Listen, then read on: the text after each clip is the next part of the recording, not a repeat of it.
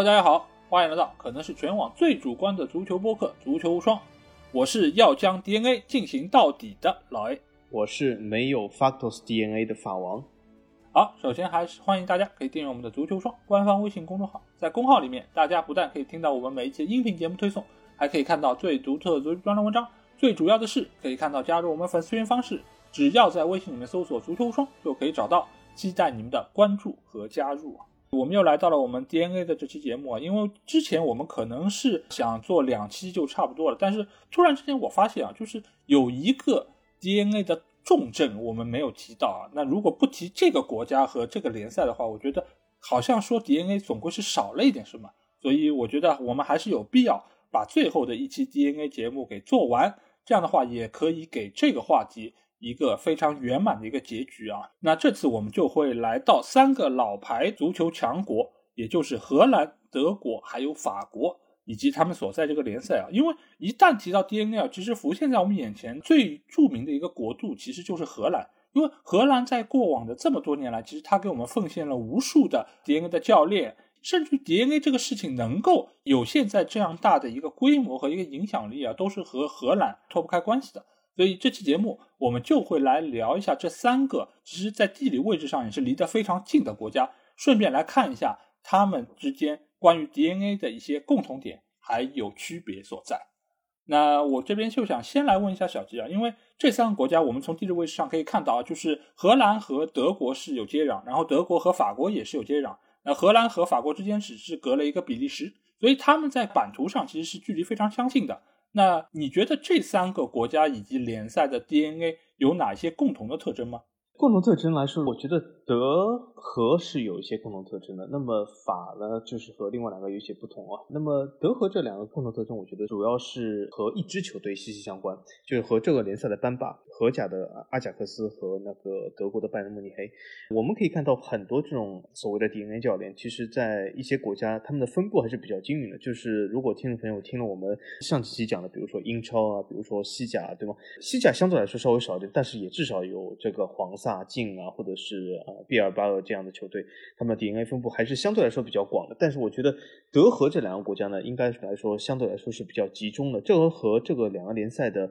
呃主要特点也是比较相似的。当然了，很多人这里会指出啊，荷甲不是有三巨头吗？嗯，其实大家可以看一下这个成绩啊，三巨头之间应该说相对其他球队来说，荷甲算是三巨头，可是三巨头之间其实他们的差距还是蛮巨大的。阿贾克斯基本是一枝独秀啊。那么德国毫无疑问就是拜仁慕尼黑。但如果法国呃硬要讲和另外两个 DNA 的共同点来说，我觉得共同点应该就是没有共同点，因为法国的足球文化其实和荷德还是有非常大的区别的。荷德这两个国家，无论是联赛来说啊，还是足球文化来讲，应该说是足球的历史或者是比较久远的。但是其实法国的足球历史是相对来说比较短的，而且就是说很多大的那些俱乐部基本都是近三四十年成立的，那么所以说这和德和是有一个非常大的区别的。所以说我觉得法国在这个方面来说 DNA 应该说是不足的，因为为什么？之前我们也讲过，就是说所谓的 DNA 它其实也需要非常大的这种所谓的底蕴或者历史传承。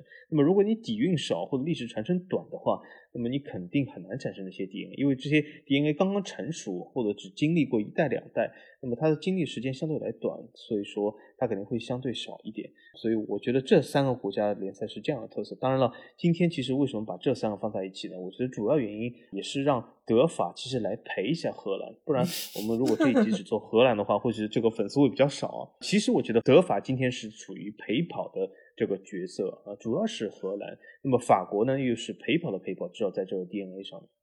其实我们可以看一下这三个国家所诞生的这些 DNA 的教练啊，因为从荷兰来说，它是比较早期，其实就有 DNA 的教练产生，而且一直到今天，这个传统都没有断过。而德国的话，我们可以看到非常著名的一点，就是它在早期其实是有一些比较知名的这些 DNA 教练，比如说海因克斯，比如说是贝肯鲍尔。其实都是个中的一个翘楚，但是你会发现，到了最近的这个阶段，德国似乎慢慢慢慢在蜕变它的这个成色啊。现在你可以数得上来的呃 DNA 教练可以说是越来越少，但是和荷兰比起来，它是对已经是可以忽略不计了。而就法国来说，它只能说是在过往的这段职业足球的一个旅程之中，是零星的会有一些 DNA 教练诞生。当然，中间也有非常多知名的一些教练，我们在之后的节目中也会和大家来仔细介绍一下。但是，我觉得这三个国家如果要说一个共同点的话，就是球员其实做教练的这么一个风气，相对来说还是比较的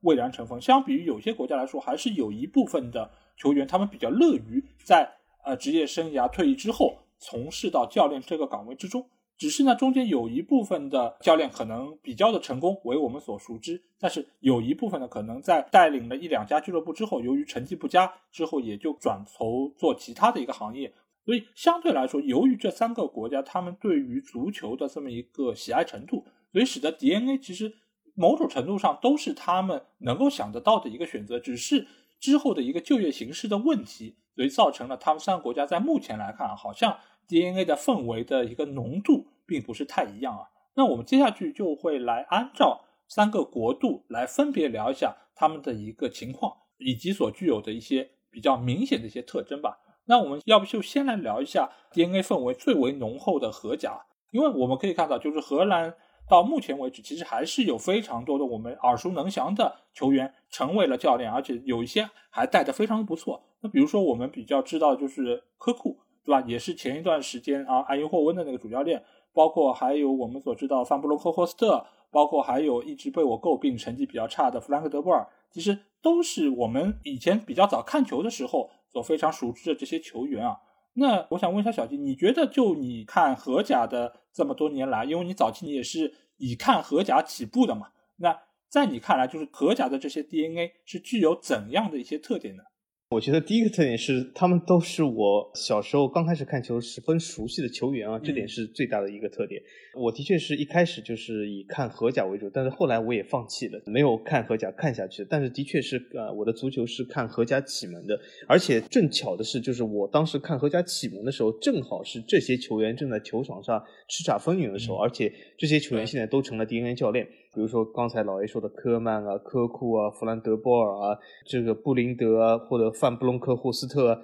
这些人，还有小克洛伊夫啊，这些人基本就是我看足球时候当时最启蒙的时候，这些人活跃在荷甲赛场上的球员，而现在他们都已经成了教练。所以说，这个最大特点就是真的是儿时的这个时光历历在目啊，就是看到这些球员现在都走上教练席，真的是感叹这个岁月荏苒。除了这些以外，还有一个特色，我觉得就是他们无论是曾经在哪个球队效力，比如说曾经你效力于费耶诺德啊，效力于呃荷甲那些其他队啊，什么特文特啊这种各种各样队，但是最终他们我觉得都是好像像万马归一样，最终都是和阿贾克斯扯上联系，就是要么在球员时代就是在阿贾克斯踢球的，要么就是后来又去了阿贾克斯执教。比如说有些教练他或许。本人球员时候没有在阿贾克斯成名，但后来他就去了阿贾克斯，比如说波斯啊啊，比如说滕哈格这些人，对吗？都成了很有名教练，成了整个阿贾克斯培养体系的一员。这还有个第三个特点，我想说就是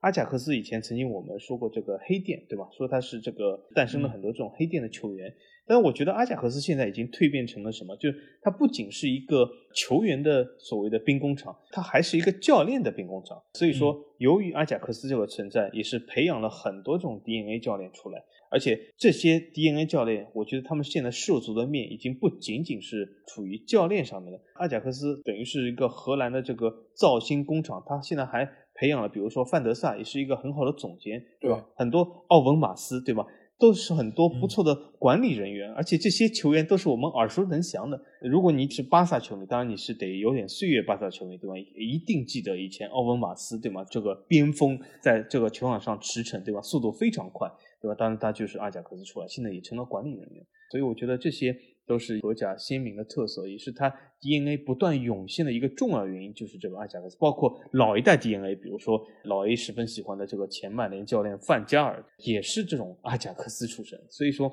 基本阿贾克斯是荷甲逃脱不了的一个名字。对，因为我觉得荷甲其实它有一个标签，就是贴在他们身上，那就是传承。因为你可以看到这么多的球员，不管你是在哪里奉献你的职业生涯，但是你在最后你回到荷甲来执教，其实都是会从那个三强来起步，而且这三强确实是能够给到这些教练非常好的一个锻炼机会，因为他们能够长期出现在欧战的一个舞台之上，这个其实也是他们得天独厚的一个优势。而且从过往我们可以看到啊，从以前最早的，比如说克鲁伊夫，再到之后范巴斯滕等等，他们这些人其实一代一代都是以这样一个形式出来的。所以很多的球员他们也在踢球的时候就已经想到了之后可能会从事教练这一个岗位，他们也会有针对性的来从事这方面的一些训练，包括考个证啊。这个其实对于他们提升自己的一个执教能力也是非常有帮助的。而且荷甲现在是具有一个比较鲜明的特征是什么？就是这个联赛它的总体的水平是不高的，所以呢，使得很多的外籍的主教练其实很难能够到荷甲来执教，因为你没有办法给到他很多的一些资金的一些支持，同时你也没有办法可以给到他充足的一个人员的一些配置，所以你给到教练的一个条件其实是没有太大的一个吸引力。再加上荷甲它本身又有这么多的球员，他是想要从事教练这样一个工作。所以使得整个荷甲，你可以看到，从教练这个岗位上，基本上就是给荷兰主教练给霸占了。所以长此以往，整个联赛就处在一个比较封闭和保守的一个环境之中。这个也给荷甲 DNA 造成了一个得天独厚的一个优势啊！你可以说他是故意而为之，但是另外一方面可以说明，就是他这样的一个闭门锁国的这么一个特点，造成了现在荷甲这个 DNA 被强行的延续了下去。因为你不找德甲的 DNA，你又能找谁呢？你找来的其他国家的教练水平可能远比你 DNA 的这些要差，那我为什么还要去找那些教练？那另外一方面还有就是传统三强，它在这个联赛里面的地位过于稳固。其实这个中间会有一个闭环，什么样的闭环呢？就是这三家俱乐部它是有底蕴的，所以呢，它是在整个荷甲联赛里面具有一个规模效应，这样的话会吸引更多的好球员。来到这三家俱乐部效力，因为你一旦在小球队打得不错，能够打出自己的水平，你一定会被这三家俱乐部给看中，然后引入到队内，好好的可以来发挥自己一个能力，包括在欧战上或者在联赛里面，你可以刷出很多数据。在之后，他们可能如果打得再好的，会去到欧洲的其他联赛效力。但是呢，最后你会发现，非常多的荷兰的球员都会在自己职业生涯的尾声回到荷甲效力。这点我们可以很明显的看出，包括阿贾克斯、费耶诺德，其实都有这样的一个传统。因为这些球员一般来说到其他的联赛，他已经找不到这么好的一个工作的环境，所以他回到自己曾经效力过的母队是一个非常好的一个选择。所以这个时候，他也很自然的会从这个球队的教练组开始自己的一个执教生涯。所以这个时候，你慢慢慢慢也能够得到更多执教机会，使得球队有更好的一个提升。因为毕竟荷甲出去的人是不多的，你如果再回到荷甲效力，你也能够把外面更加先进的一个执教理念带回到荷甲联赛，所以你成为好教练的一个概率就会很高，从而也会让这些传统三强的球队实力变得更强。这样的话，这些球队又会变得更有底蕴。整个闭环就是这样打造起来的，所以使得这三个强队。变得更加强大，而剩下的那十几支球队就变得非常的不堪一击，以至于现在荷甲已经变成了这样一个非常知名的刷数据的联赛。我觉得也是和这一点是脱不开关系的。所以接下去这个问题其实也是围绕这个来产生的，就是时至今日啊，就是荷甲还是我们刚才说到，就是 DNA 最浓厚的联赛之一，甚至于我觉得可能是整个五大联赛或者欧洲主流联赛里面 DNA 传统最深厚的一个联赛啊。那小金，你觉得是不是因为这一点才造成了现在荷甲联赛的一个发展并不是特别理想呢？我倒不这么觉得，这主要是因为荷甲联赛现在已经发展到它的尽头了，它的联赛没有进一步发展，倒并不是因为 DNA 的原因啊，是因为荷兰整个这个国家的总体的综合实力来讲，这个荷甲已经发展到尽头了，因为它只有两千多万人口。它整个经济体量就是法国的三分之一，所以说这个体量的话，就是它能够发展出荷甲联赛这样的话，已经到达尽头。就是它无论有没有 DNA，或者它无论在任何其他地方，它再怎么用力，或者是采取任何的最先进的理念或者意见，荷甲联赛已经到头了。所以说，如果你是一个荷甲联赛粉丝的话，那我应该说挺恭喜你的，因为你已经看到了最强盛的荷甲联赛，今后没有比这个更强的。所以说这是一件非常好的事啊。那么很多人或者会讲荷甲联赛能不能进一步发展，比如说超越葡超，那这是有可能的，因为荷甲和葡超这个地位应该说是在伯仲之间，应该说他们两个的交替是会发生的非常频繁，在今后的这个岁月里面。所以说荷甲超过葡超或者葡超超过荷甲都是很正常的。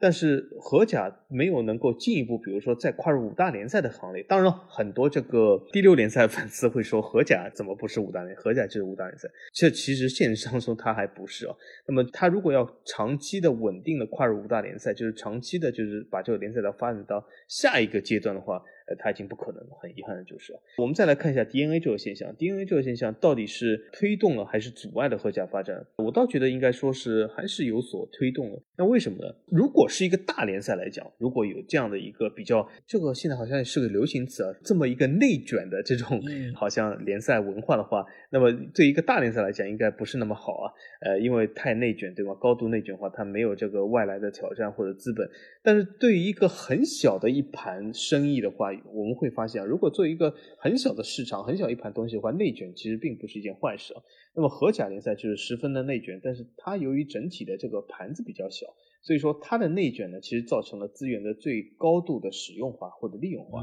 因为如果你在一个很小的盘子里面还高度竞争，所谓的百花齐放的话，其实你会发现会造成一些资源的这个浪费啊，就是资源的重复化。对于一个盘子比较小的情况下，这种资源的集中化其实并不是件坏事。那么荷甲总体来说，应该说是集中在这个三强，或者是集中在三强中的顶强，这个阿贾克斯，这也导致了阿贾克斯其实在欧战上是有部分竞争力的。我们从这个赛季的欧冠，我们也可以看出，但是如果没有荷甲这个所谓的内卷，或者这个荷甲这么强大的 DNA 内卷文化的话，其实阿贾克斯也未必有这么强。就是因为他的这个所谓的向心力非常的强，所以他等于是集中了一个小国很大的一部分力量。从这个角度来说，我觉得 DNA 或者是呃这种文化其实是加深了、加固了这个荷甲联赛向心力的这种浪潮。所以说，其实，在总体的大环境的竞争下，对荷甲联赛打出知名度是有好处的。当然了，你如果硬要说坏处的话是什么呢？那我可以说，对荷甲联赛一些其他小的球队来说是一件很坏的事。那就为什么呢？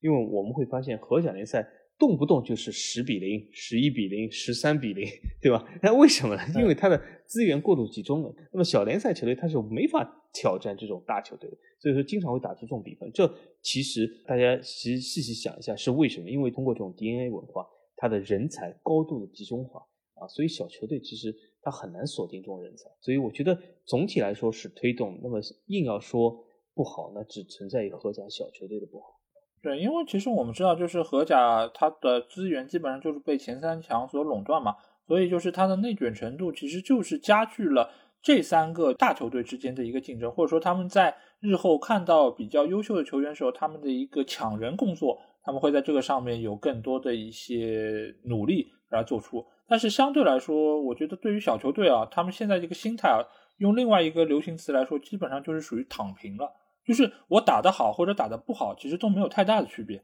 我是输给你零比十，还是输给你零比五，其实好像也很难改变我在整个荷甲联赛里面的一个地位。所以对于中小球队来说，他们可能现在比较切实的一个途径，就是我们在互相之间的一个比赛中，尽量打得稍微好一点，然后能够有几个看得过去的年轻球员能够被这些豪门看上。这个当然从一个宏观的角度来看。对于荷甲的一个发展其实是不利的，因为我们知道一个联赛你只有有更多的好的球队能够涌现出来，你对于整个联赛来说才是有活力的，而且你才能够在某些程度上更好的促进这个联赛的一个发展。但是目前来看，荷甲这么一个态势，尽管它是有一些限制联赛的发展，但是这是目前当下对于荷甲最好的一个选择，这个也是他们能够尽量在欧战里面获得积分。从而能够保住自己目前可能第六或者说第七的这样的一个位置的一个非常重要的一个点啊，所以也可以说是荷甲在自身一个经济体量也好，或者说是球市规模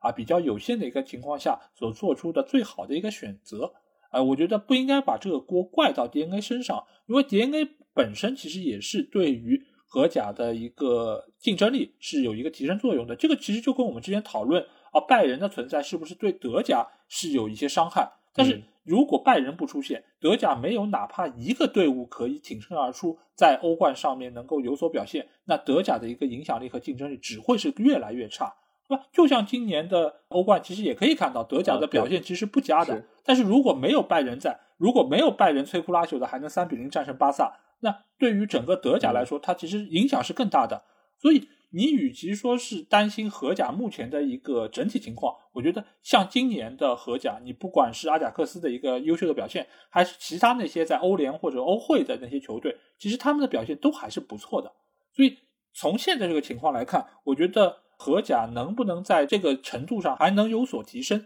我觉得不是说改变 DNA 就可以有这么快效果的一个情况。所以我个人觉得，就 DNA 对目前的荷甲来说，仍然是利大于弊的。那我们在说完了荷甲之后啊，我们来到它的邻居，也就是在它东边的德国啊，因为德国也是作为一个老牌的欧洲强队，在我们看球这么多年的经历里面，我们也会觉得啊，它是一个德国战车，它是非常具有纪律性以及坚毅程度的这么一个国度，而且它很多的这些队伍啊，其实也是有非常好的一些战术素养，所以。我们来看一下，就是德甲的这些 DNA 会有一些怎样的特色？因为我们也可以看到，早期我刚才说到有海因克斯，包括贝肯鲍尔，包括中后期也有雷哈格尔，再到之后，我们可能在大多数球迷看球那个阶段，我们比较熟悉的就是有多特蒙德的萨穆尔，以及还有布莱梅的沙夫。其实这些都是我们在看球的阶段非常著名的一些 DNA 的教练啊。那我想问一下小吉，你觉得德甲的 DNA 具有怎样的一些特点呢？相比于荷甲来说？首先，第一个特点就是，大家有没有发现，老 A 刚才报的所有的名字，其实他们都已经是，应该说，我用三个词来形容，就是叫什么叫俱往矣，就是已经是都是过去式啊。这些很多名字，他们其实都已经，除了萨默尔吧，萨默尔不过现在也不是教练，大部分这些人员，比如说贝肯鲍尔啊，啊，比如说这些什么克林斯曼啊、海因克斯啊，其实要么就是已经退休，要么正在退休的路上，应该说。这个 DNA 已经是过去式的状态，而且就像老 A 开头说的，就是德甲好像目前来说，这个 DNA 之风正在慢慢的凋零。但是呢，我这也要说一点啊，就是德甲，如果你讲真的是一个微观的德甲文化的 DNA，我也同意它是在凋零之中。但是如果我们把这个角度拉得更宏观一点，就不仅仅是德甲，我们如果讲泛德甲的话。什么叫范德甲？就是法王这里推出的概念，就所谓的范德甲或者范法甲。什么叫范法甲？就比如说是法甲和比甲，你会发现很多法甲的外援都来自于比甲，的踢出名都去法甲。那么德甲的情况来说，什么叫范德甲呢？就是说，我们也可以看一下，德甲有个邻居叫奥超。不是那个澳大利亚超级联赛啊，就地理 这个不行的朋友，你 不要搞错了，我指的是奥地利超级联赛啊。就是我为什么要说一个泛德甲这个圈子呢或者它的 DNA，就是现在我们在不知不觉中啊，我们通过这次节目，大家可以注意到有一个 DNA 文化正在崛起中。这个 DNA 文化它的年龄非常的短，它根本不需要底蕴，它的 DNA 文化从头到底就那十年，甚至少于十年，就是什么红牛文化。嗯，就是在这个泛德甲文化中，有一个十分强大的 DNA 正在崛起，就是所谓的红牛系、红牛系教练、红牛系球员正在崛起之中。红牛系球员我们就知道非常多。今天我们是讲教练，我们讲 DNA，今天我们就这里不多讲啊。但红牛系的教练，大家其实可以看到也有很多。比如说拜仁的纳格尔斯曼，比如说这个多特罗泽，比如说那个现在红牛自己解雇的马西，自己又带来的呃这个新教练，或者是呃其他这个澳超，比如说萨尔茨堡红牛和德甲的霍芬海姆这些，所以说红牛系的教练正在慢慢崛起中，尤其是连老 A 最喜欢的曼联都来了红牛系教练，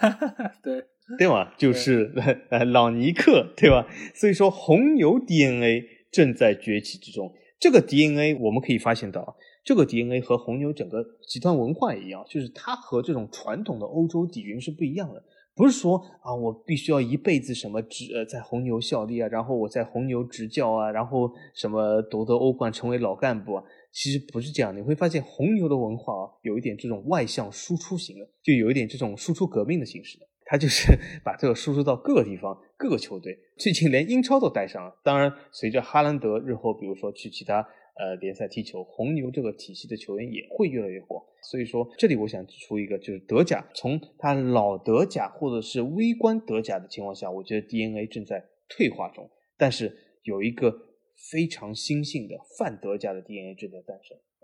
顺着刚才小吉的那个观点呢，就是为什么德甲会在最近一段时间，尤其是进入一零年以后的这个阶段里面，会越来越少有 DNA 教练涌现？因为就算是近几年，你也不能说是没有。就比如说我们知道弗里克，其实也是拜仁的 DNA，包括还有他的前任科瓦奇，尽管不是那么成功，但其实他也算是德甲 DNA。但是为什么数量会少这么多？因为以前我们会看到有非常多的德甲的 DNA，而且他们这个教练在俱乐部一干就是干非常多年。就比如说沙夫，他不断的会对于球队有他的影响力，而且几进几出。但是为什么现在的教练没有再有这样的人物出现？我觉得一个非常重要的点就是刚才小吉说到这个范德甲文化，因为除了奥地利之外，其实他旁边的匈牙利其实也有非常多的人才会被输送到。德国来效力，包括还有一些瑞士的球员，他也会在这个范围里面输送到德甲来。而且随着就是球员的进入，其实也有非常多大量外籍的教练的进入。就比如说，我们知道希斯菲尔德，希斯菲尔德其实他是一个瑞士的教练，瑞士对对，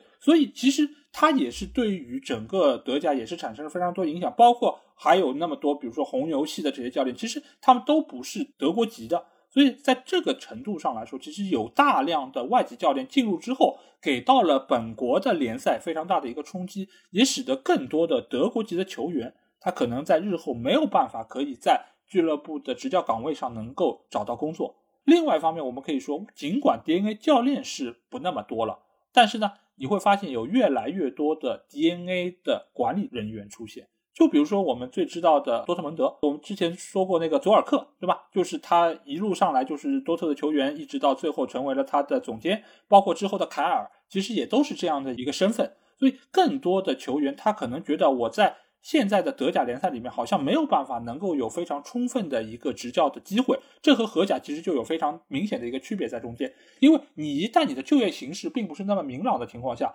肯定就会从事这个行当的人会越来越少，他可能会找其他的出路。那这个时候，可能做管理人员反而是一个比较不错选择。然后就比如说凯恩，或者说是萨利哈米基奇，其实都是这样一个非常典型的代表。所以我们会发现，就是在现在的德甲来说，你不能说它的 DNA 属性其实是变弱了，反而它可能是某种程度上，它的 DNA 是输送到了更需要它发挥能力的一个地方啊。所以我觉得。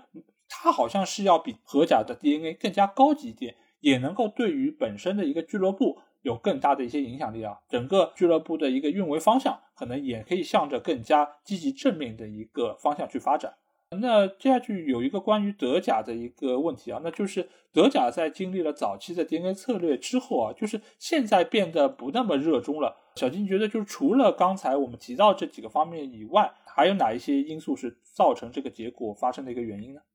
我觉得还有一个因素就是什么？所谓的这个战术革命，我们可以发现啊，就是呃，最近有一段时间，大家可以看到，好像德国的教练越来越受欢迎了，是不是啊？好像在各国联赛都已经遍地开花了，或者说是类似于德国教练的打法。而且今天在我们这个录制节目的时候，我们的有媒这个呃体坛周报也发了篇文章，说什么现在葡萄牙教练好像退出舞台了。呃，但是你想啊，这种东西都是这个长江后浪推前浪，对吧？总是这个长江里面有些浪，所以说，既然葡萄牙教练退出舞台，说明一定有新的浪来把他们推走。我觉得最近来说，这个德风是日重了。那么这个德风日重，其实背后有一个原因就是什么？就是所谓的这个战术革命。就是我们会发现很多现代足球打法，我们如果把这个东西往前推十年，大家都知道这个巴萨这个传控，对吧？当时诞生了这个现代战术大师瓜迪奥拉。但是如果把这个时钟往现在拉的话，呃，我们会发现，随着一些德国教练的崛起，比如说尤其是弗里克啊、克洛普啊，以他们为代表的这种前场压迫，还有就是现在去曼联这个朗尼克所谓的八秒这个抢球，所以这些教练的理念其实是为足球带来一种战术革命。但是这些教练理念其实他们是一种全新的理念，而且有一个共同特色就是他们和德国足球之前的理念其实也不一样了。我知道现在很多德粉、德迷都说：“你看我们德国厉害吧？你看我们这个德国教练，你看现在这么多。”但是你们可以问一下自己：德国足球过往的传统和现在这些德国教练的打法是一样吗？不一样的，完全是不一样。传统的德国足球，我们之前比如讲贝肯鲍尔时代，比如像我们讲九十年代啊、两千年初期，当时传统德国足球，比如说拥有自由人，比如说这个当时好像勒沃库森和皇马这时比赛，还有这种诺维特尼这样的球员，反正就是。德国的传统战术是这样的，并不是这种所谓的全场，尤其是前场这样的疯狗战术。我们可以看一下我们之前的克林斯曼时代或者怎么样，你有见过德国足球前场这种像疯狗一样逼抢吗？没有的。这并不是德国足球传统的文化，这反而是有一些德国足坛非主流的教练形成一种新文化。因为当时拜仁球迷也讲啊，就是弗里克说是一个 DNA，其实我觉得够不上。为什么呢？就像我之前几期节目讲，你是要成为一个 DNA，至少你在这个俱乐部是一个非常主流的，或者是一个球星级的球员，你不能随便拉一个人。就比如说，呃，曼联，你硬要说这个万比萨卡是 DNA。也可以，但是也可以不是 DNA，因为什么？他不是这种代表曼联文化的，或者是曼联当家球星，我觉得有点牵强。就像之前我们讲阿特塔到底是埃弗顿 DNA 还是阿森纳 DNA，都有点牵强。所以我觉得这些球员，比如说你讲弗里克也好，在球员时代，或者你讲克洛普更不用说了，甚至是朗尼克，他们在球员时代都是默默无闻的，都是没有任何成就的。比如说纳格尔斯曼，但是正是有这些没有很大成就的。非德国主流足球的这种球员，他们诞生了一种新的打法，所以反而是引领德国足球走向一个新的战术革命。这导致德国足球如果要延续这种战术革命，他就是要请这种新兴的教练，而不是这种老派的教练。老派的教练其实是慢慢淡出舞台的。比如说我们之前讲的马加特，我们之前讲这些所谓的老 DNA 教练，他们现在都没有。其实他们的年纪并不是很大，但是完全销声匿迹的。就是他们这种老派足球反而不能代表现在德国的新足球，所以我觉得战术革命是德国慢慢抛弃 DNA 的一个很重要原因。对，而且现在新型的这些德国教练啊，据说不都是朗尼克的门徒嘛？所以其实可能朗尼克在这个中间是非常重，对非常重要的一个存在啊，也是有一个就是承上启下的这么一个作用啊。而且我们也可以问一下自己，就是在以前我们看德国队比赛，比如说从九十年代开始一直到两千年初期。就是德国队有一个怎样的一个特点？就是他前场是有一个高中锋的，对吧？你记得，总归是有一个高中锋的。克林斯曼也好，比尔霍夫也好，到后面克罗泽也好，对，其实他前面总是有一个高麦斯都这样。对，而且呢，就基本上他当时的一个特点就是边路起球。那么你记得，就以前有那种比较小个的那种前锋在边路出现，比如说斯内德，然后还有就是诺伊维尔，就这几个球员其实也都是个子不高，但是很灵活，然后安排在高中锋的边上。他可以有比较好的一些强点的捕捉能力，所以当时的这个德国队，你再看一下现在德国队，完全就不是一套固定打法。现在的德国队，他的中锋甚至于都没有找出一个正经的中锋，而且他的中锋也不是像以前的那种，就是在中间作为一个桩而存在的这么一个球员。所以现在德国，包括现在比较知名的这些德甲俱乐部，其实他们也不太采用这样的一个打法。尽管拜仁你会说啊，中间还有个莱万，他也是传统的这种德国打法。但是你会发现，他使用莱万的一个方式和以前来说是有相当大程度的一个区别。莱万的高点只是他出众脚下技术的一个附加产品，所以现在来说，德甲已经完全和过往的这么一个打法有非常大的一个区别。那我们在说完了德甲之后啊，我们就会来到德国的邻居，也就是法国。那法国其实我觉得在这期节目中啊，可能是 DNA 中间的一个异类啊。当然，作为对于法国或者法甲联赛有非常深厚了解的小吉来说，我觉得这个地方一定要听他来说一说，就是法甲联赛的 DNA 具有怎样的一些特点呢？好的，我这里想说就是法甲联赛 DNA 就是没有特点，或者是很少有 DNA。呃，但是我们与其说特点，我们来说一下为什么？为什么法甲联赛相对于其他联赛，甚至是更小的，我们不说荷甲，甚至是更小的比甲来说，都更缺乏 DNA 的？那是因为法国足球其实历史非常短，呃，很多人讲不会啊，法国足球不是有一些俱乐部也有很多的什么波尔多百年历史啊，或者是法国足球队以前不是也很厉害吗？怎么怎么样？但是我们可以看一下，法国首先一些。主流的大俱乐部，他们的成立历史都非常短。呃，我们比如像巴黎圣日耳曼，现在更不用说，对吧？七十年代才有的俱乐部。里昂稍微早一点成立，但是里昂直到九十年代都一直没有踢过法甲。蒙彼利埃也是七十年代成立，就是有大批量的这种俱乐部，历史都相当的短。这些历史当然我知道，相对于中超来说是很长了。但是，相对于欧洲的其他联赛来说，应该说是非常非常的处于幼儿园阶段的，尤其是比如说啊，你和英国的俱乐部相比来说，所以说总体来说，这里就是 DNA，我们以前讲过，就是形成了一个重要特色，就是历史传承底蕴，法甲球队是十分缺乏的，所以说这一条件已经不具备了。那么我们在讲，除了这些以外，还有什么？就是总体来说，法国足球它在法国的受欢迎程度。一直到九八年世界杯以后，才进入了前三的，就是所谓的受欢迎体育，但是一直从来就没有做过最受欢迎的体育运动。所以说，它总体来说，整个国家对足球的热爱是十分有限。那么你如果对足球热爱十分有限，俱乐部来包装自己的角度来说，你就很难用这种所谓的底蕴啊、DNA 啊来包装自己。比如说，你看你有一代又一代的传承，比如说你爸爸喜欢球员，现在是成为了我们的教练，怎么怎么样，这种包装就是很难让新的年轻人去买单，因为本身法国足球的爱好者在法国来说都不是本地人。都是所谓的移民，所以说你要让什么几代以前的球员包装成一个教练来让这些移民来买单也很难啊，这是从商业角度来说也是限制自己。那么另外最后一个角度来说，就是法甲的足球运动员他们在每个俱乐部中所待的时间比较短。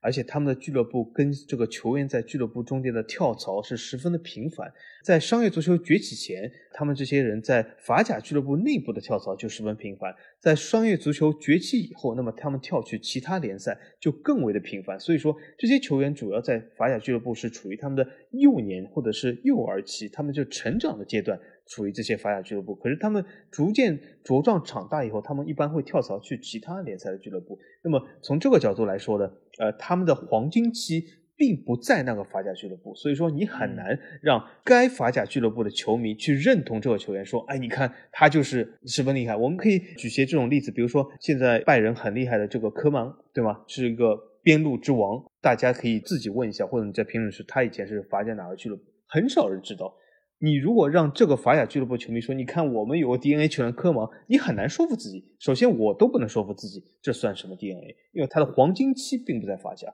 那么另外一个原因，让很多人讲，哎，这不对啊。那法国足球不是也夺得过世界杯啊，夺得过欧洲杯啊，也很厉害，怎么怎么样？那么你说没有传承，没有底蕴，或者是他并不在法国是最受欢迎的运动，和欧洲他的所有邻居都不一样，那这是为什么呢？这是我可以告诉，就有两个原因。一个原因就是，你可以翻看一下法甲俱乐部和法国国家队的主要荣誉，都是集中在比较离现在近的时代，或者说我们可以说句实话，是九十年代以后，无论是夺得的欧洲杯、世界杯，都是在九十年代以后发生的，这都是近期发生的，就是它的足球是没有很长的历史传承的。第二个原因就是法甲。或者是法国足球为什么能够仍然能够保持高质量或者是高水平，在他当地民众不是那么喜欢足球的情况下，那是因为法国和隔壁几个国家有个什么这样的区别？就是它背后的足球市场，或者说这个足球的青少年的产生的这个人才市场，它并不是在法国，它是在拥有这个四亿人口法语市场的这个非洲啊，所以它背后是有个几亿人口的市场来为它输血，为它提供人才。所以说，在它本土本身就是呃喜爱足球有限的情况下，它仍然诞生了很多很多的人才，从某种程度上维持了法国足球整体的水平。但是它其实是本土的所谓的传承和底蕴是十分有限的。从这个角度来说，法甲其实严格意义上来说不存在任何 DNA 教练啊。我们就算打开一些我们非常熟知的一些法甲出身的球员或者教练来说，他们都不是法甲的 DNA。比如说阿森纳球迷最津津乐道的教练温格。他就是法甲出身的，可是他是法甲，真的你说他 DNA 吗？斯特拉斯堡吗？他总共才在斯特拉斯堡踢了一个赛季十几场比赛，你硬要说他是 DNA 也很牵强。你说日后的这种布兰科，你真的说他是 DNA 吗？也很牵强。他其实很多职业生涯黄金期都不在他出生的俱乐部啊，所以说这是一个法甲 DNA 匮乏的一些主要原因吧。嗯，对，因为法甲我们之前也说过，就是这个联赛它其实主要的一个任务其实就是卖人。当然，你一个球员你能够打出一点实力，那他就有可能被卖掉。然后他本身也想走，然后俱乐部也想卖，所以这个时候你就说啊，俱乐部对球员之间其实互相都没有深厚的感情，因为双方都是一个互相利用、能够互抬身价的这么一个存在。所以这个时候你球员离开俱乐部，他也不会觉得有任何的可惜，他对于俱乐部的一个感情本身就不深。而且呢，对于法甲这些球员来说，你即便是没有离开法甲联赛，其实你也是处在一个四处流浪的这么一个过程之中。所以说，你可以说法甲这些球员他的 DNA 只有一个，那就是流浪汉 DNA，就是我们之前说到的啊，就是像伊布这样，你可能会去过十几个俱乐部，但是你没有一个俱乐部可以说是留下了自己非常深的一个印记啊，因为对于他来说，可能球队的实力好，那我就愿意继续的效力；如果不好，我就走。他也不会有任何的念旧的情况，这个其实就和其他联赛这些所谓 DNA 的教练有非常大的一些区别。所以即便是他曾经在这个俱乐部效力过，他回到这里来执教，其实也并不会对于他的执教有任何的一些加分。那某种程度上，只是他普通工作中的一站而已。所以，对于法甲联赛来说，它的这个 DNA，我觉得本身就是不存在的，因为它不具备 DNA 诞生的这样一个土壤。而且本身我们也说到，就是法甲这些俱乐部它的一个底蕴其实是不够的。它本身到现在为止，其实法甲就算是夺冠最多的队伍，其实也和五大联赛其他的老牌劲旅有非常大的区别，不可能存在这种什么十连冠或者说是九连冠这样的一个情况出现。所以它们本身的一个品牌效应其实也是相当有限的。所以也使得法甲这样的一个联赛，它不具备 DNA 产生的任何的一些地方，甚至于波切蒂诺回到大巴黎，他曾经也是这个球队球员，球员对，但是他仍然在这个俱乐部，你可以发现他的一个处境仍然是很难，而且球迷也并没有给予他更多的一些宽容，这个就和索夏其实是有非常大的一个区别。所以对于法甲来说，我觉得他造成这个局面也是和他这个联赛所具备的一个特性是有关系的，就是它本身就是一个卖人的联赛。你三天两头在卖人，只要这个球员的价位达到了老板的一个心理的一个预期，那他就能走人。所以双方都没有感情，一说。所有的一切都是在金钱上的一个交易而已。还是补充一点，就是说，很多人讲，那法甲为什么一定要卖人？为什么不能像比如说西甲、意甲这样所谓留住球员？这是因为这个策略上或者总体的运营架构上是有一个显著不同啊。正好结合最近的新闻来讲，就比如说你有的时候会看到西甲、意甲，比如说这些联盟啊，帮助这些球队劝说球员，哎呀，你工资少拿一点啊，你就先把薪水欠着啊，以后再给啊，对吧？比如说意甲不是还联盟召开了大会，告诉球员你们这个工资要。稍微迟一点啊，怎么怎么样？但是法甲在这个方面来说，和意甲、西甲是有一个巨大的不同，就是它有一个 DNC 级架构。什么叫 DNC 级呢？就是法甲上面有一个监管机构，这个监管机构呢，如果用球迷的话来讲是非常冷血的，但是从经济角度来说，它是非常时效或者有用的。它这个机构就是什么？就是它每个赛季要审核法甲俱乐部三次。如果你在任一次中不通过的话，他就要求你立即卖人，就是达到这个达标要求，不然是什么？不然就是降级。我可以举这个赛季例子来说，就是这个赛季初的时候，其实波尔多和昂热短暂降级过，就是被六零降级的。那为什么？因为他达不到第一个审核的标准。呃，后来通过俱乐部的买卖和重组，后来是达到了审核标准，所以才回到了甲级。那么还有一个俱乐部，比如说里尔，里尔队他是上赛季冠军，很多人讲，哎，里尔为什么又要卖了这个球员，卖了两三个球员，对吗？但是为什么？因为他也是没有通过 DNC 级的这个审核，所以说他必须要卖了这些人才能通过审核，才能保住自己的甲级的地位。就是这个机构呢，它是不是在联盟之内的？所以它是就是说所谓就没有球迷这种情怀的。就算里尔你是上一届冠军，你如果不达标。他就让你降级，就这么简单。他从另外角度来说，或许没有西甲、意甲这种大家庭的这种温暖感，但是他的确是在做一个财政审核。所以说，总体来说，法甲俱乐部财政是非常健康。但是呢，从另外角度来说，是需要不停卖人才能填平这些账目啊，达到这个审核标准的啊。对，其实你只有有了这些所谓冷血的这些监管。你的这个财政情况才会比较健康，这个其实就跟 C 罗一样，对吧？就是你吃的健康，但是你这个东西看上去就是色香味都是很 很欠佳的，对不对？但你如果说是有家庭的一个温暖啊，就妈妈整天给你这个蛋糕、那个巧克力，哎，你是吃的很开心，但是呢，你会发现，哎，越来越胖，胆固醇超标、三高，对吧？那你的身体其实就是会有这样或者那样问题啊。现在可能西甲和意甲就会遇到了这些问题，可能更明显一点。所以你怎么说呢？就是。各有各的好，但是从一个长远的考虑上来说，可能一个严厉的监管，我觉得才是比较重要的一个存在。那其实我觉得刚才我们聊了这三个联赛啊 DNA 的一个基本情况，其实也可以看出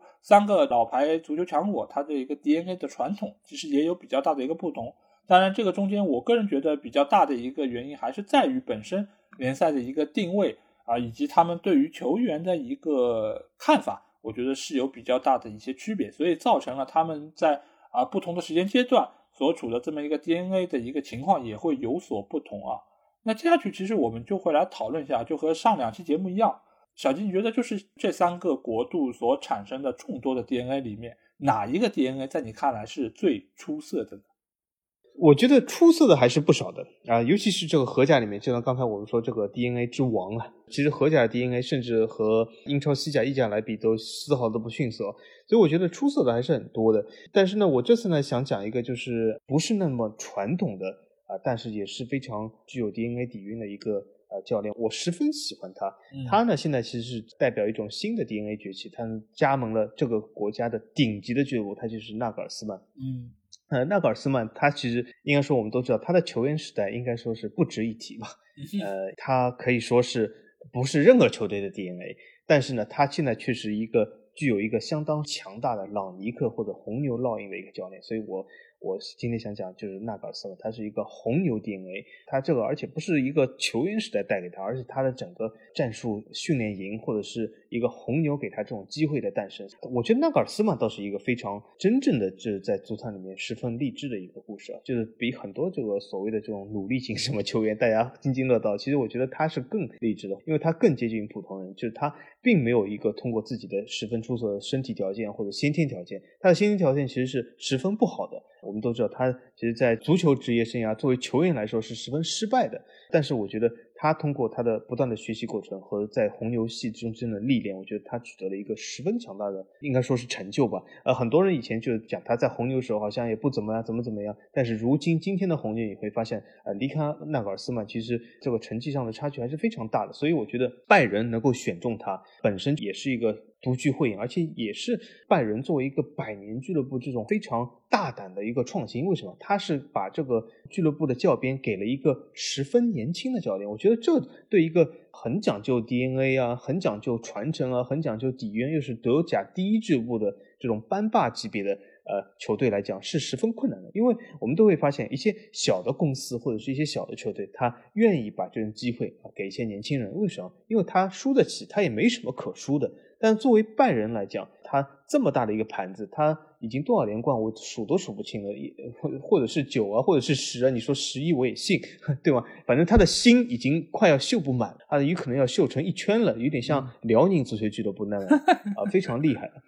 对吧？所以说，我觉得把这种教鞭交给纳格尔斯曼是，一是说明拜仁的确大胆啊，敢于提拔新人。第二个就是更重要，就是说明纳格尔斯曼真的是很有实力、很有见地。当然，我不知道大部分听众，我相信我们的听众啊，大部分都是没有执教过职业俱乐部。或许李铁正在听我们节目，他执教过，他而且执教过这个中国的红牛武汉俱乐部，因为他诞生了无数这种国家队教练。但是你如果呃稍微想象一下，你会想象到，就是如果你在踢球不太会，或者是没有做过很长时间职业球员的这种人，进入一个职业教练这种更衣室啊，或者训练场啊，其实是非常困难，因为很多人会质疑你，会讲，哎，你又不会踢，你又踢得不怎么样，嗯你凭什么来教我呢？这种质疑其实是非常强大、非常呃令人讨厌的。但是纳格尔斯曼能够啊克服这样的环境啊，和这些球员打交道，甚至成为啊红牛系的教练，甚至成为拜仁的教练，所以我觉得十分了不起。所以我非常欣赏这个教练。啊，虽然他的外形并不怎么好看，但是总体来说，我觉得是才华横溢。我我挺欣赏这个教练。当然了。现在好像也套上了朗尼克的这个帽子，好像当然他究竟跟朗尼克学多少我不太清楚啊，嗯但是好像现在最近就是朗尼克特别火啊，套上一个朗尼克系好像是比较火一点。但是总之，我今天想提的最重要的 DNA 教练就是纳格尔斯曼。嗯，对，因为我觉得刚才小吉说到非常有意思啊，就是很多球员，尤其是球员里面一些刺儿头啊，他们其实就会质疑教练嘛。嗯就是说有本事你行你上啊，对于纳格尔斯曼来说就比较难，因为他们不具备这个能力。那因为他作为球员时代，他可能是没有什么太好的一些履历，除非是像齐达内这样，对吧？就是你行你上啊，那我确实比你行，对吧？哎我有这么多奖杯，哎，我来发个任意球啥？啊，对对。但但是大多数教练其实都不具备这样的个人的一个实力来对于球员的一个质疑做出回应啊。但是纳格尔斯曼显然做得非常不错，而我今天要提的这个教练啊，哎，真的是跟小吉是不谋而合啊。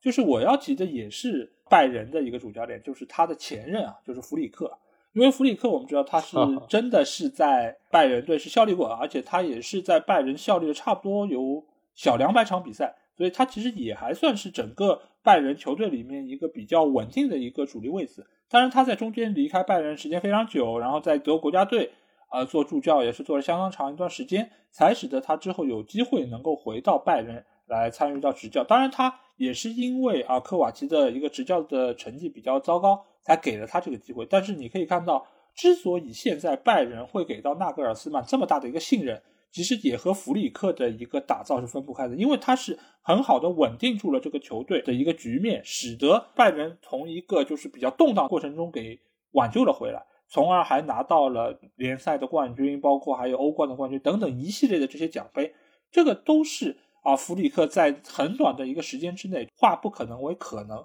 化腐朽为神奇的一个结果。所以我觉得，对于目前的这么一个情况上来说，弗里克无疑是德甲联赛，甚至于是这三个联赛里面，可能是短期内啊，就是最好的一个 DNA 教练，而且他也是做出了自己最卓越的一个成就之后啊，转身离开，去到了德国国家队执教啊。所以我一直觉得，弗里克如果在俱乐部上继续执教下去的话，我觉得他可能能够取得更高的一个成就。但是目前来说，他选择德国国家队，我觉得也是一个很合情合理的一个结果。毕竟他个人在德国队的一个人脉，包括他的一些经历，也是非常的充足。再加上俱乐部的一个教鞭确实不是那么好拿，而且他所承受的压力也是非常的巨大。再加上弗里克他本人这么一个性格，我觉得也是有他非常执拗的一部分。所以他可能真的把他束缚在俱乐部的这么一个框架里面，对他来说可能是一个比较大的一个限制啊。但是不管怎么说，我觉得对于弗里克来说，他的一个能力，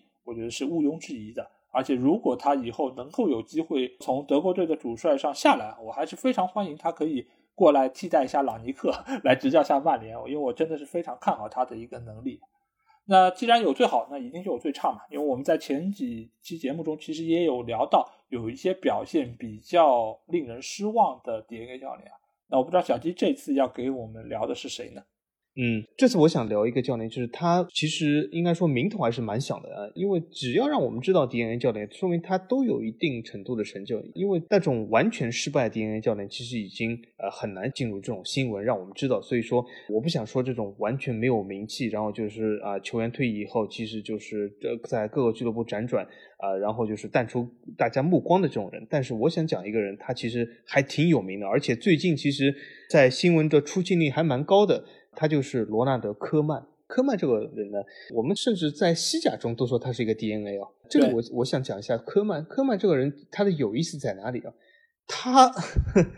他这个球员真的很有意思。你你说他是巴萨 DNA 也可以，你说他是阿贾克斯 DNA 也可以，你说他是费耶诺德 DNA 也可以。所以说，他真的是就像老 A 刚才说，好像上次说伊布就是足球流浪汉 DNA，科曼其实也有一点。而且科曼呢，他这个履历还有一次在哪里？就是阿贾克斯和费耶诺德他都踢过。这是什么概念啊？我知道大家所谓对荷兰足球津津乐道，所谓三强，其实我知道大部分球迷对这三强其实并不那么了解。他们所津津乐道三强，一个是啊所谓的底蕴，什么欧冠夺过几次，还有一个就是为了打压法甲，呃，来经常就是津津乐道这个荷甲三强。其实大家或许不知道一点，就是荷甲三强里面是这样的：阿贾克斯是毫无疑问的班霸级，另外一个和阿贾克斯的死敌俱乐部其实是费耶诺德。所以是阿贾克斯和费耶诺德是相互的死敌关系。爱因霍文其实和另外两家都还好，因为它本身就是在一个小城市，而阿贾克斯和费耶诺德是在荷兰第一、第二大城市，所以他们的关系是死敌关系。而且曾经球迷还发生过这个杀人事件，就是说人真的好像是死了这样。呃，就球迷冲突中，所以说呃他们的死敌关系是非常大。那么科曼既在阿贾克斯，又在费耶诺德踢过，这有点像什么？就呃有点像飞哥这样的球员，就是他在两个球队都是一种大牌球员。那么后来呢，他既执教了费耶诺德，又执教了巴塞罗那。他而且这个执教履历上啊，就有点像什么？拉出他的履历啊，他执教过的俱乐部，应该说两个手都数不齐了。他执教过什么？我给大家看一下。他执教过巴塞罗那、维台斯、阿贾克斯、本菲卡、埃因霍文、巴伦西亚、阿尔克马、费耶诺德、南安普顿、埃弗顿，数都数不齐啊！太惊讶了，他这个真的是他执教的俱乐部，他真的是他每一年都要跳槽，就有点像法王。呃，应该说这点我是很佩服他，而且他既执教过阿贾克斯，又执教过费耶诺德，所以他这点连飞哥都没做到。他的这个震撼程度就有点像什么？就有点像这个飞哥今天宣布，我现在开始执教巴塞罗那了。拉波尔塔这请的如果不是哈维，而是飞哥的话，这造成的轰动效应啊，真的是很大。而科曼就这样的人，科曼，那么我们说他执教的成功不成功呢？其实我觉得他执教的还是相当不成功的。他在各个俱乐部中辗转，我刚才报了一大串的名字。他并不是在各个俱乐部都是拿足了冠军。好，我现在已经没有新的挑战，我要去新的地方挑战一下我自己。他不是的，他几乎是被每个俱乐部都是扫地出门的。所以总体来说，呃战绩真的是十分堪忧。但是他呢，由于他之前是一个十分伟大的球员，这点是毋庸置疑，而且他的执教履历呢是十分丰富的，所以说他总能找到一份新的工作。那么这次被巴塞罗那再次扫地以后呢，就我觉得不知道他能不能马上找到新的工作，但是呃我也希望他如此吧。但是总体来说，我觉得他的执教。呃，真的是很一般，而且作为一个 DNA 来说，又是非常失败的。因为我觉得它混合了 DNA，因为有的时候 DNA 正因为强大，就是你在一个俱乐部有十分深的烙印，所以你代表这个俱乐部文化。但是如果你去了两个死敌俱乐部，呃，我觉得这就有呃值得商榷。这等于是从底蕴上来是打破了这个底蕴的传统。所以我觉得在 DNA 教练里面，如果你这样干的话，应该说是比较失败的。就执教的一个成绩上来说，我觉得科曼。确实不是那么的好，但是他最起码也不是最糟糕的教练之一啊。但是尽管他的一个履历比较的啊丰富啊，这个从好的方面来说是丰富，但是从负面的一个评价上来说就是比较渣啊，就是他不断的在换，然后不断的就是，好像也没有就是对俱乐部有太好的一个交代，他就离开了这个俱乐部。所以总体来说，他的一个履历并不是特别的光辉。呃，当然他在他执教的过程中也是倾尽了他的所有，奉献了他最大的努力。但是结果上似乎并不是那么的好。当然，现在他可能也需要在家里再休息一段时间，等待下一个工作机会。那这边我要聊到的最差的一个 DNA，其实我觉得也是在之前节目中反复提到的一个人物啊，他和弗里克同一个姓啊，那就是弗兰克·德波尔啊，他们都姓弗啊。就是这个人物呢，我觉得他可能是我。现在能想到的最差的 DNA 教练，因为之前他在过往的这几个俱乐部，基本上都是不但是他个人的一个执教比较糟糕，而且他甚至是创造了所在俱乐部最糟糕的一个战绩啊！就比如说水晶宫啊，就比如说刚刚带领的荷兰国家队，其实都非常的让人觉得不满意，而且在手上的牌其实看上去还相当不错的一个情况下，最后也没有给大家奉献出一个非常。好的一个结果，尤其是他在欧洲杯被淘汰之后，很快就被荷兰国家队炒了鱿鱼！就显然荷兰队也是发现他们并没有呃找到一个正确的主教练。现在他们重新又请了范加尔出山，尽管范加尔的一个执教也是非常的过时，但是从结果上来说，显然要比弗兰克德波尔还是要好得多。所以目前来看，我觉得弗兰克德波尔可能在所有的执教的履历中，只有在荷甲的那个阶段可能是成绩不错的，但是呢。他相比于那些前任、那些比较知名的主教练，他的一个成绩仍然是比较的一般啊。而且现任的阿贾克斯主教练滕哈格现在所交出的一个答卷，我觉得显然要比弗兰克德波尔要好太多。所以觉得弗兰克德波尔下一任的一个工作可能要比其他的主教练要等待更长的一些时间。而且对于他这样一个在球员时代就是有比较好的一些成绩的球员来说，他的一个执教的履历。相对来说反差还是比较的明显啊。那除了我们刚才说到的最出色的，或者说是比较令人失望的 DNA 教练之外啊，我觉得肯定还有一些有特色的一些 DNA 教练要跟大家提及一下。我不知道小吉今天要跟我们要给我们介绍的是哪一些教练呢？我想简单说一下两个人吧。嗯，呃，这两个人我觉得他们的呃水平应该说不不至于说是非常的好或者非常坏，但是我觉得这两个人挺有特色，或者是我想说一下。一个就是法甲的 DNA，硬要说是一个 DNA 吧，那就是我可以说他是马赛 DNA，但是有点牵强啊，因为他俱乐部的大部分时间都不在马赛啊，他就是这个德尚。为什么要说他一下呢？因为我觉得他应该说不是一个很合格的法甲 DNA。虽然他是马赛出身的，但是他其实第一个俱乐部或者第一个效力百场俱乐部其实也不是马赛，而是南特。嗯，所以说总体来说，他符合了一些呃法国球员这个标准，就是他的球员生涯也比较杂，因为他既效力过南特，也去过马赛，也去过波尔多。总体来说，我觉得为什么要提他呢？因为他是一个其实挺有意思的 DNA。我觉得他倒构成另外一个俱乐部 DNA 挺好，就是尤文图斯，因为他。他的黄金生涯就在尤文图斯度过的啊，呃，所以对尤文图斯来讲，我觉得德尚是一个真真正正 DNA。后来，而且他还执教了尤文图斯，所以我觉得从这点来说，他是一个十分合格的 DNA。我们之前就是没有着重讲，我觉得呃，随着这次讲德法和联赛，我们把德尚再提出来说一下。而且德尚这个教练的水平，我觉得其实不太行，我不是那么喜欢德尚，我觉得他的水平很一般，但是他的这个。DNA 化啊，应该说或者是符合 DNA 还是很成功的。尤其他一个是他是在尤文图斯是达到了球员人生的巅峰。呃，后来呢，执教尤文图斯的时候，又是在尤文图斯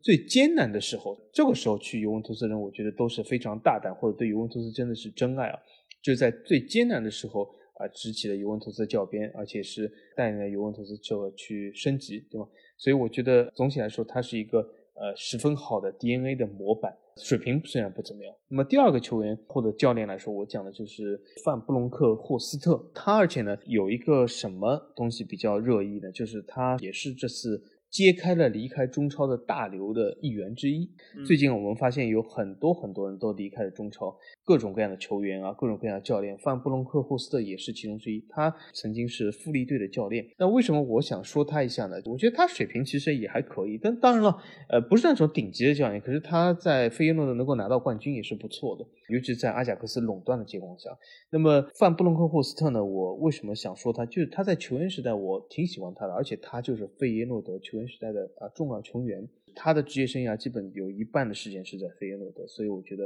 啊，他可以真真正正的够得上是费耶诺德的一个 DNA，而且他后来也执教了。那么，而且就是我以前曾经说过，就是我以前看荷甲的时候，虽然我那时最喜欢的是阿因霍恩，但是我回想起来那段时光和结合现在来讲。其实我发现费耶诺德更符合我的很多的想法和气质，所以费耶诺德是我很喜欢。当时，而且虽然我喜欢他的一个对手安因霍恩，但是当时的费耶诺德其实也给我留下深刻印象。但是我当时由于被这种所谓的呃愚忠所束缚了，所以说没有立即调整我的这个喜好球队，从安因霍恩变成费耶诺德。但是其实那时的费耶诺德给我留下深刻印象是两个球员，一个是范布隆克霍斯特，对吧？一个黑黑的一个边卫。还有一个就是前场这个头发扎的辫子很长很长的，曾经在曼联效力过的拉尔森，嗯，所以说这两个球员给我留下十分深刻的印象。我而且很喜欢这个红白相间的这个费耶诺德球服，红白黑，而且挺好看。所以说给我留下很多印象。范布隆克霍斯让我想起了我的儿时，所以说我想把它也拿出来说一下。啊，那我这边只是要聊的是三个教练啊，因为就是每一个联赛各拿一个吧。我觉得荷甲我要聊的一个教练就是克鲁伊夫啊，因为我觉得克鲁伊夫一定要聊一聊，因为作为 DNA 来说，我觉得克鲁伊夫是一个啊不能避免的一个存在，因为他首先是阿贾克斯和巴塞罗那的双重 DNA，而且他在两个俱乐部的一个地位以及他所做出的贡献，其实也是奠定了之后荷甲联赛以及巴萨成为了就是 DNA 发展最好的呃区域或者说是俱乐部，所以我觉得他个人其实就是一手缔造了 DNA 这么一个现象。而且也是在他的手下有非常多的 DNA 球员变成了 DNA 教练，所以他个人我可以说是 DNA 这件事情上的一个教父啊。就是他不但是在足球理念上，他在足球发展上是一个教父，他在 DNA 这件事情上，我觉得也是起了相当大的一个作用。也正是因为他的存在，现在的巴萨才会不断的再继续请 DNA 的教练，因为他们不断的是想要复制克鲁伊夫或者说是瓜迪奥拉的一个成功。也寄希望于可以在现在这么一个就资金比较紧张的一个情况之下，能够继续延续俱乐部的这一传统啊。包括荷甲其实也是一样的，因为克鲁伊夫他的一个影响力真的是辐射了所有荷甲这些俱乐部，所以我觉得对于这件事情上来说，克鲁伊夫是一个必须要提一下的人物。那我说到德甲的迪恩教练的话，我想提一下的是雷哈格尔啊，因为雷哈格尔他本身也是一个。上古的一个球员，而且他在之前效力的一个俱乐部也是他缔造奇迹的凯泽斯奥滕啊，所以他最后能够在凯泽迎来他自己的一个辉煌的成就，我个人觉得也是非常有意思的一件事情。当然，他的辉煌不只是在凯泽，因为他在之前他一开始执教的俱乐部就是不莱梅，他其实就已经是缔造了属于不莱梅的一个王朝啊，因为他当时其实是带领不莱梅先是从德乙回到了德甲。而且在之后的比赛中，不断的一步一步的往前走，啊，拿到了德甲冠军，拿到德国杯，还拿到了欧洲优胜者杯。这其实对于当时的不莱梅队来说，都是不可想象的一个成就啊。当然，在之后他又去到了拜仁，啊，这段时光他似乎过得并不是特别理想，因为和拜仁高层的一个关系确实也是比较紧张。这个其实某种程度上跟弗里克也是有一点点的类似。所以在之后他是去到了凯泽，而到了凯泽之后啊，我们知道就是他上演了凯泽神话嘛。就是把球队从德乙带回来之后，第二年就拿到了德甲冠军。而在那届的球队里面，其实也有一些我们日后比较熟悉的球员，比如说是瑞士的斯夫扎，包括还有日后日后德国队的中场核心巴拉克，其实在那个球队里面也是作为球队的一个轮换替补出现的。所以当时的雷哈格尔其实是一手缔造了凯泽神话，包括他也是对于球队的一个治理有他自己一个非常独特的烙印啊，就是一个比较铁腕的风格。当然，他的这个风格也从凯泽带到了希腊国家队，因为当时希腊队也是缔造了欧洲杯的一个希腊神话嘛，因为他在呃欧洲杯的比赛中是击败了法国，击败了捷克，最后在决赛里面是一比零战胜了葡萄牙队，这一幕其实也是给我们留下了非常深刻的印象。所以我觉得德甲这部分我要聊一聊的就是雷哈格尔，而最后我要聊一个法甲的 DNA，这个人物我觉得是非常有意思的，因为我们整个这三期节目里面的这些在榜单上的人物啊，这个人他的球员生涯以及执教生涯加在一起是场次最多的，超过很多上古的这些球员啊，那他就是现任的圣埃蒂安的教练皮埃尔啊。因为皮埃尔他之前作为球员的时候，他是纯纯正正的摩纳哥青训，而且他在之后成为了整个法甲最优秀的后腰球员。他为摩纳哥队出场的比赛是非常的多，是高达六百多场啊，所以使得他整个一个球员的生涯是非常辉煌，而且他也是跟随球队是拿到过法甲冠军、法国杯冠军，还有法国超级杯，所以他在球员时代他是非常成功的，而且作为。摩纳哥的一个 DNA 的球员有非常好的一个履历，而且他在退役之后啊，就很快就开始担任了摩纳哥预备队主教练，之后就是成为了摩纳哥的一个正式的主帅。而且当时他的队内是具有，比如说久利，包括还有加拉多等等一些球星啊，所以使得他也在两千年是带队拿到了法甲联赛冠军。这个时候的皮埃尔可以说是非常的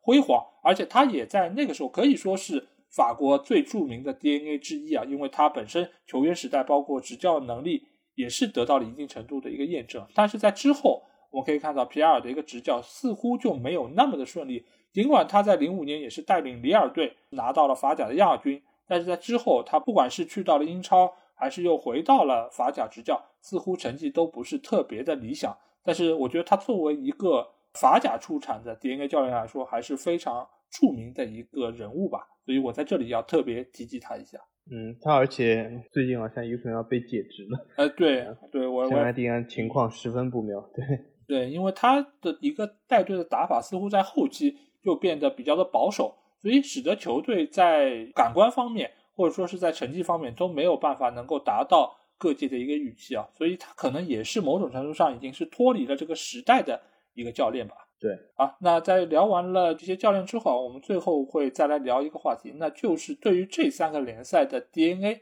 小金觉得未来他们还会有怎样的一些变化吗？我觉得未来来说，应该说这三个联赛已经形成了自己的固有状态。我觉得，呃，短期来说，我应该说是变化不大。呃，我们一个来说，比如说荷甲来说，我觉得短期来看，它还是会呃 DNA 十分的内卷化。因为阿贾克斯的强大，我觉得应该是肉眼可见的，而且它的强大，我觉得是越来越强，并不是说好像是随着时代变化，好像和其他球队的呃差距正在慢慢缩小。我觉得是在慢慢拉大的。对，而且从各个角度来说，阿贾克斯的球球场啊，阿贾克斯的规模啊，阿贾克斯的各套青训啊，他都领先于其他球队，更不用说这种小球队，就是甚至是十分领先于费耶诺德和阿因霍恩的。虽然我十分喜欢费耶诺德，人而且是这个阿贾克斯的死敌，但是我觉得就是阿贾克斯对于费耶诺德甚至阿因霍恩的优势是显而易见的，而且这不会再缩小化。所以我觉得应该趋势是这样的：是荷兰联赛的 DNA 会不断的内卷化，甚至说是从三强。更内卷化到阿贾克斯为核心，就成为了一种完全的新工厂，或者是这个联赛独一无二。就是阿贾克斯，我给大家一个这样的概念，就是我觉得现在还说是三强，但是我觉得有可能十年以后或者二十年以后，阿贾克斯就是拜仁，嗯，就是不存在这种三强。当然不是说费耶诺德、安因霍恩这个实力下降，是这样的，就是很多人讲这个荷甲，你看有三强，呃，德甲只有一强，说明荷甲更好。其实不是这样的，就是他的所谓的三强。它是至于其他球队来说，它有三个比较厉害球队，但并不是说这三强，比如说去了德甲还是三强，和和拜仁并列成四强，不是这样的。这三强其实实力呃还甚至不如多特蒙德或者红牛。当然，他有的时候会表现好一点，但其实硬实力是不够。就有点像之前说这个苏超两强好像去了英超能怎么怎么样，其实不能怎么样。苏超两强去了英超，其实就是维拉的水准啊，甚至更低。呃，所以说阿贾克斯肯定是我觉得呃会发展越来越好。当然了，我觉得十到二十年以后，甚至可可能会成为呃荷甲的拜仁。那么讲到拜仁，我们再来讲德甲。德甲来说，我觉得 DNA 化应该说在短期之内也会越来越淡，和荷甲完全是相反。就是说，呃，随着红牛系的崛起，老德甲的 DNA 会越来越冲淡。然后这个红牛呢，对于整个德国足坛，无论是从五十加一的制度的冲击来后。或者是这个球员、教练，或者是这种体系的形成来看，都会对德甲造成十分强大的冲击。当然，这个赛季红牛稍遇挫折，但是我觉得这是有的时候所谓的曲线上升嘛，对吧？不可能是一根直线。所以说，这个赛季我觉得只是曲线上升中的一个小低潮而已。那么总体来说，我觉得红牛体系对于整个德甲的冲击是十分强大，而且我觉得这是一个呃十分健康的竞争关系，而且德甲能够啊受益于红牛的崛起，变得越来越强。所以我觉得总体来说，老德甲 DNA 会进一步削弱，但是红牛体系会越来越铺得越开啊。那么最后一个法甲来说，我觉得 DNA 短期来看仍然不会成为法甲主流，除非哪一天足球成为法国最受欢迎的运动吧。啊，或者是成为最受欢迎运动，呃，能够持续十几二十年，那这个时候我觉得它的群众基础就会更为广泛。那么让所谓的炒作 DNA 啊这种俱乐部，其实 DNA 说穿了，其实是一个营销型的概念。那么你要打造一个十分成功的营销型的概念，那必须有这个市场来买单。那么所以说，如果法国哪一天，啊，真的是能够足球成为最受欢迎运动，能够持续十几二十年。那么这个时候，我觉得法甲 DNA 就会慢慢产生。而现在来看，其实还是比较少的。应该说，就是球员来说，过往匆匆，对吧？来去匆匆，大家都是过客。啊，总体来说，就是你你很难让任何的球员去买单。哦，你说这个人就是特别厉害啊，就是我们的 DNA。当然了，有可能下一个真正的 DNA，我倒觉得这个人物正在诞生啊。他有可能就是梅西，对吧？梅西成为一个新的 DNA 也未尝不可嘛，对吧？挺有创意的啊，所以说这是我看法。嗯，我觉得就是荷甲这边的看法，我跟小吉是一样的，就是之后阿贾克斯会越来越脱离之后的那两个俱乐部啊，就是和德甲一样，就是成为荷甲的拜仁，然后后面的阿尤霍温或者菲诺德是成为多特或者莱比锡的存在，所以之后会变成一二和剩下这些球队。所以，如果是照这个方向来发展的话，到之后啊，可能荷甲的 DNA 只会出现在阿贾克斯这个俱乐部，而其他的俱乐部可能由于各方各面原因，包括球员实力，包括就是俱乐部打造这个 DNA 文化的一个需求在下降，所以也使得之后可能荷甲的这个 DNA 路线，我觉得不如这几年会这么的明显，而且我觉得可能会一定程度上有一些动摇啊，啊，但是总体来说，我觉得荷甲还是这三个联赛里面。DNA 的氛围最为浓厚的一个联赛，而德甲来说，我觉得目前来看，德甲的整个的 DNA 的一个氛围在慢慢减弱。但是，就像我刚才说到，就是他们对于参与俱乐部的一个建设，会投入更大的一个就是热情。所以，以后的德甲可能会有更多球员就是以管理者的一个身份出现，我们会更多的看到他们从啊球场上来到管理层，然后来到主席台，可以给到。啊，整个俱乐部更多的一些指挥啊，但是就教练层面来说，我觉得还是会以啊各个国家地区的一些教练，尤其是以啊奥地利红牛系或者说是匈牙利等等其他的一些地区的教练为主啊，不断的有新的教练涌现到德甲这个舞台中，所以在这方面 DNA 我觉得会愈发的减弱啊。而对于法甲来说，我倒反而觉得已经都已经这个样子，就没有任何 DNA 了。我觉得反而再过。可能十几二十年，法甲没准倒会有 DNA 出现，因为随着这些俱乐部的底蕴慢慢的深厚，比如说大巴黎在维持这样的一个垄断性的局面，可能很长一段时间，那大巴黎就会有属于自己的真正的 DNA 球员来成为教练，所以在那个时候可能会先有少量的 DNA 的教练出现，之后再由其他的一些俱乐部，可能他们的实力也在慢慢增强的过程中，那可能会慢慢慢慢出现一点。啊，DNA 的教练，甚至于有一些 DNA 的呃管理层能够加入到法甲联赛之中，所以我觉得这几个联赛基本上目前的一个态势啊，就还是会以现在的这个方式存在。但是在之后的一段时间里面，我觉得他们还是会有向上或者向下的一些变化，因为不管是 DNA 也好，或者说其他的一些潮流也好，其实都是处在那种。合久必分，分久必合的这么一个状态之中啊，就包括你像啊，以前我们打传控，后来现在是很多跑锋，那其实某种程度上也是因为跑锋的出现是为了压制传控的这么一个打法，所以它才会慢慢的走到潮流之中。所以，当你的 DNA 出现，就不管是多到一定程度，还是少到一定程度，你到了一定阶段，都会让它往相反的一个方向去发展。因为只有以这个方向去发展，整个联赛才能够以一个更加健康有序的方式来推进。所以，我觉得对于未来来说，DNA 不会消亡，而且某种程度上，它会以一种新的方式出现在我们的面前。好，那我们花了三期节目啊，来和大家系统的聊了一聊五大联赛，再加上现在表现非常不错的荷甲啊，他们的一个 DNA 的情况。我相信我们基本上是把这个现象或者说它的一个走势，其实做了比较清楚的一个盘点啊。当然中间由于篇幅所限，我们可能也会漏掉一部分的 DNA 的教练没有提及啊。如果你们想要了解的话，其实也可以在我们的评论区给我们留言。当然想和我们直接交流的话，可以来加我们的群，只要在微信里面搜索“足球无双”就可以找到，期待您的关注和加入。那今天这期节目就到这里啊，之后我们会给大家带来更多一些相关话题的讨论啊，希望大家可以持续关注。那今天就到这里，我们下期节目再见吧，大家拜拜，大家再见。